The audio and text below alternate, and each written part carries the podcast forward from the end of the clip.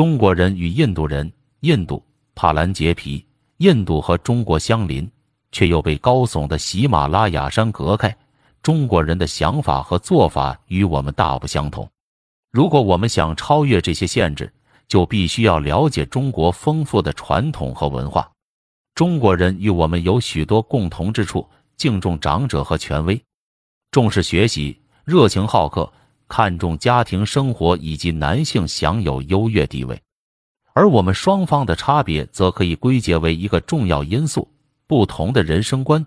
中国人是现实主义者。而印度人是来世主义者，我们关心的是来世，因为它会支配我们现在的生活。这种观念导致印度人对目前的生活趋向于否定和悲观。中国人只相信今生今世，在他们看来，眼前的日子才是最重要的，也是生活的目的所在。由于在他们眼中只有今世，中国人愿意尽力过好每一天，让自己过得平和。舒适和富足，他们更愿意面对现实，做实用主义者。印度人相信宗教，并幻化了诸多神灵以供敬仰。敬神是出于畏惧或想得到切实的好处，发财、升官、德子。印度人花费了大量时间和金钱来取悦神灵，并创造出天堂和地狱等概念及作孽和积德等观念。虽然佛教试图将许多印度教的教义传入中国，但中国人依然不像我们这样来看待作孽与积德。佛教、伊斯兰教及基督教都曾传入过中国，但中国人对宗教的态度仍显得不冷不热，并带有功利主义色彩。印度人为自己只注重精神世界而自豪，因此他们信仰精神与灵魂；中国人却要和精神。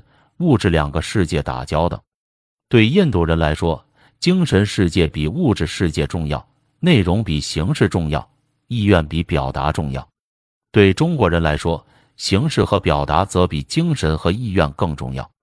印度人靠积极上进，非常自信，来处处显示自身的优越感；而中国人则正好相反，显得非常谨慎、仔细和谦逊。他会和你谈你的事情。却闭口不谈他自己。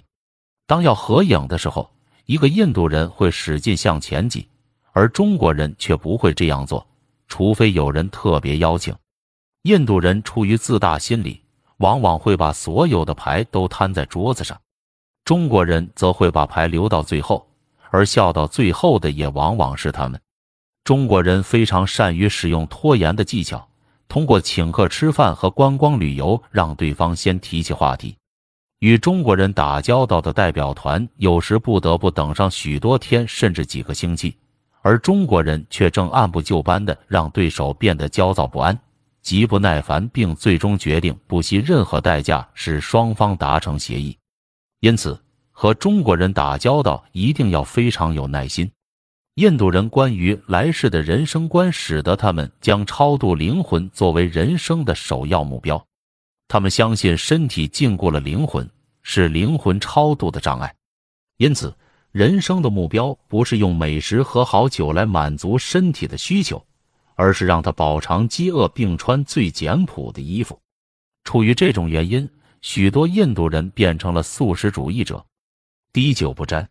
中国人则正好相反，他们用美味的食物和漂亮的衣服来放纵身体。对中国人而言，身体是父母赠送的礼物。应该善待，而不是去伤害的。中国人创造了美味的食物、奢华的家具及精致的瓷器。信仰物质生活的西方人很自然的会被中国吸引，而印度人在精神方面高谈阔论，物质生活却维持在很低的水平上，从而让整个世界远离自己。中国人能制定富有远见的计划，并愿意为此牺牲眼前的利益。或许这也是中国人重诺守信的原因。印度人非常乐于请别人一顿免费午餐，而中国人的午餐却不是免费的。他们在别人请吃饭时，一般不会毫无表示。有这么一个说法：送中国人一块石头，他会还给你一块玉。